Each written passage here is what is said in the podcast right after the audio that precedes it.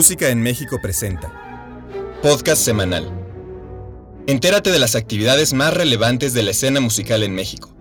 En el podcast de hoy hablaremos de la compositora Sofía Gubaidulina, una figura prominente de la escena internacional de la música nueva en la segunda mitad del siglo XX.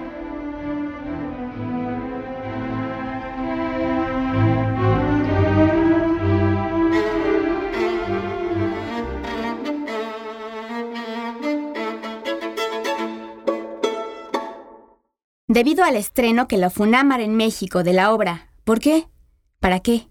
¿Cómo?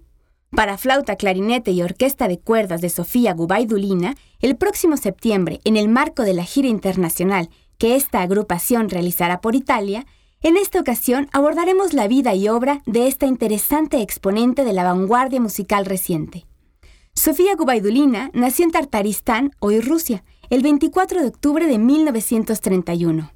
Estudió piano y composición y se graduó en el Conservatorio de Kazán en 1954. Cinco años después, estudió composición en el Conservatorio de Moscú con Nikolai Peiko, asistente de Shostakovich, y luego hizo estudios de posgrado con Vissarion Chevalin. Ha participado activamente como compositora desde 1963. Es miembro fundador del ensamble Astrella, que se especializa en improvisación con instrumentos folclóricos del Cáucaso, Asia Central y del oriente de Rusia. Estos sonidos, timbres y modos de experimentar el tiempo tuvieron una profunda influencia en su trabajo creativo. Desde principios de la década de los 80, y sobre todo como resultado del apoyo del violinista Guidon Kremer, sus obras han sido interpretadas ampliamente en países occidentales. En la actualidad es considerada como uno de los principales representantes de la nueva música de la ex Unión Soviética, junto con Schnittke, Denisov y Silvestrov. Escucharemos un fragmento de Ofertorium, concierto para violín y orquesta, con Guidon Kremer y la Orquesta Sinfónica de Boston, dirigida por Charles Dutoit.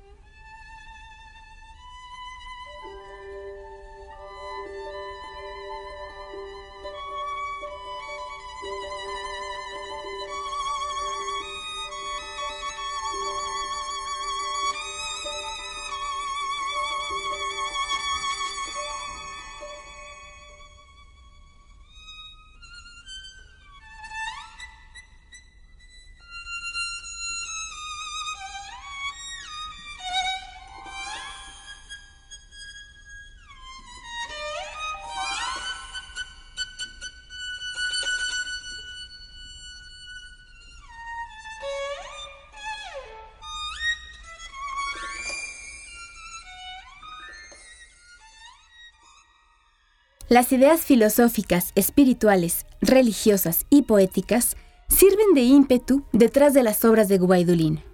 Ella considera que la religión y la música tienen una meta en común, restablecer el legato de la vida. El significado de la palabra religión, de latín religio, significa ligar con intensidad nuestro vínculo con Dios. Por eso Gubaidulina dice que no hay mejor razón para componer música que la renovación espiritual. La gran mayoría de sus obras tienen por lo general una dimensión extramusical. Por ejemplo, un poema, ya sea con música o escondido entre líneas, un ritual o algún tipo de acción instrumental. Algunas composiciones demuestran su preocupación por las ideas místicas y el simbolismo cristiano. Debido a su gran interés en la literatura, ha puesto música a los poemas de los antiguos escritores egipcios y persas y a la poesía lírica contemporánea de Marines Porque enciende una afinidad espiritual profunda. Escuchemos de Sofía Gubaidulina un fragmento de De Profundis, para Bayan solo, el tradicional acordeón ruso de doble botonadura. Interpreta Nayara de la Puente.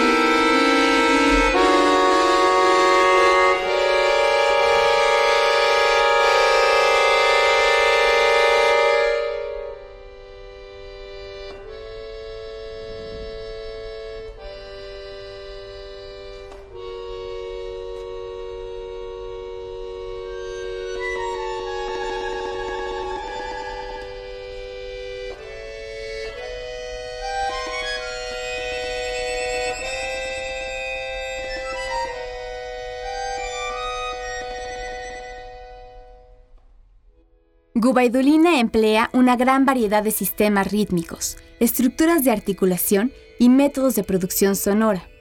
Su lenguaje armónico sintetiza lo diatónico, lo cromático y lo microinterválico. En su concepción del ritmo, los silencios tienen una enorme importancia.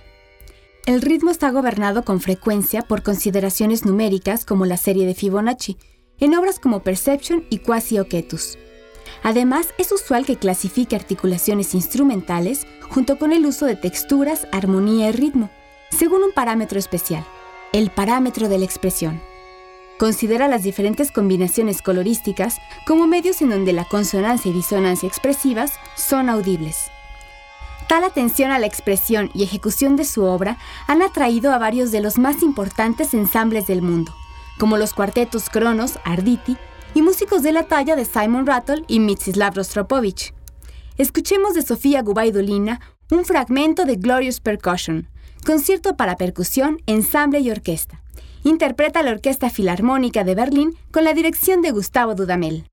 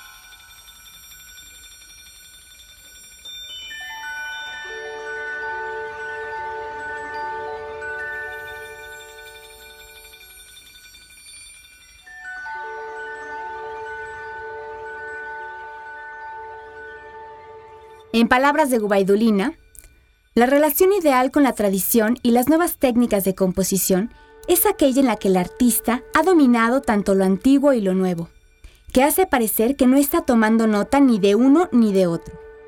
Hay compositores que construyen sus obras conscientemente. Yo soy de aquellos que las cultivan, y por esta razón, todo lo que he asimilado conforma mi persona, como si fueran las raíces de un árbol, y las obras son sus ramas y hojas. Uno puede de hecho describirlas como si fueran nuevas, pero son hojas no obstante, y visto de esta manera, siempre son tradicionales y antiguas. Dmitri Shostakovich y Anton Bevern han tenido la mayor influencia en mi trabajo. Aunque mi música lleva rastros aparentes de ella, estos dos compositores me enseñaron la lección más importante de todas, ser yo misma. Para Música en México, Dalia Valp.